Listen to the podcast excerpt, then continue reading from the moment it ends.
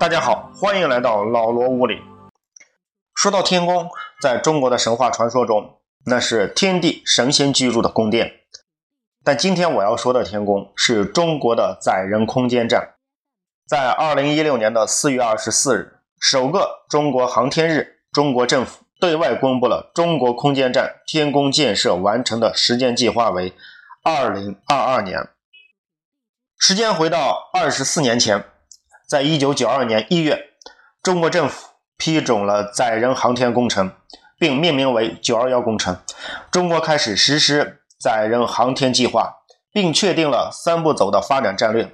第一步，在第一艘载人飞船发射成功后，突破载人飞船和空间飞行器的交会对接技术，并利用载人飞船技术。改装发射一个空间实验室。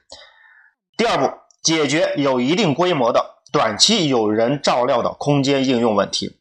第三步，建造载人空间站，解决有较大规模的长期有人照料的空间应用问题。然而，当时中国的航天技术水平相对于美国和欧洲还是比较落后的，所以在一九九三年。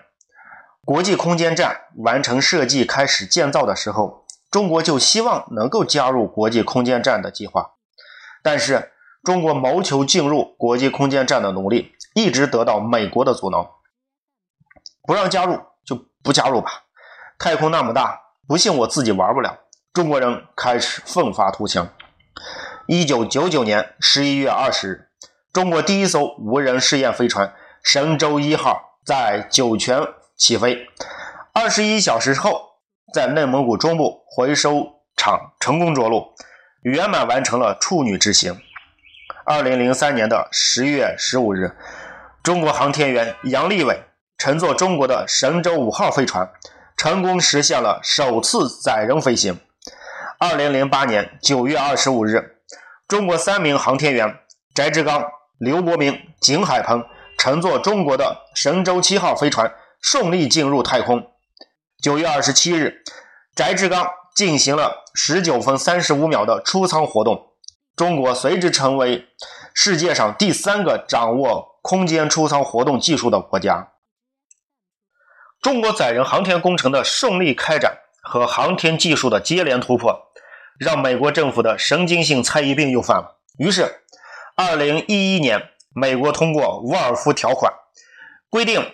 禁止中国和美国两国开展任何与 NASA 有关或由白宫科技政策办公室协调的联合科研活动，禁止 NASA 所有设施接待中国官方访问。这是美国首次以法律法规的形式对中美航天合作进行限制。条例一出，美国的神经病也就确诊了，不用再和一个病人耗费时间，中国也就更加的全力以赴。二零一一年九月，天宫一号空间实验室发射升空。同年十一月，神舟八号飞船发射升空，并实现与天宫一号无人对接。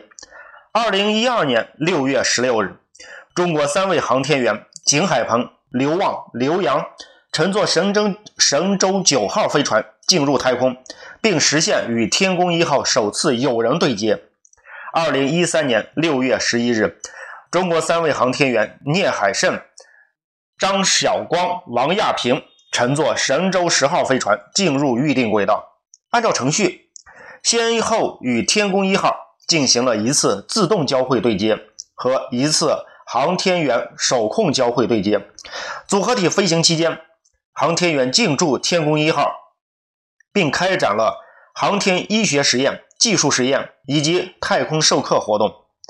二零一六年九月，中国将用新研制的大推力长征火箭发射天宫二号，并实现与神舟十一号的交会对接。二零一八年前后，发射空间站核心舱进行试验工作。当天宫号空间站组建完成，太空中将会是环绕唯一空间站了。在空间站，航天员可以进行失重下的太空实验。神舟飞船。可以为空间站接送航天员。那么，空间站为什么能绕着地球运转？空间站运转的轨迹是什么？为什么空间站可以提供失重环境？飞船怎样与空间站实现对接？对接的原理是什么？对于这些问题，人教版必修二第六章万有引力将为大家做最基本的描述和讲解。如果大家喜欢老罗物理的音频视频，欢迎大家订阅。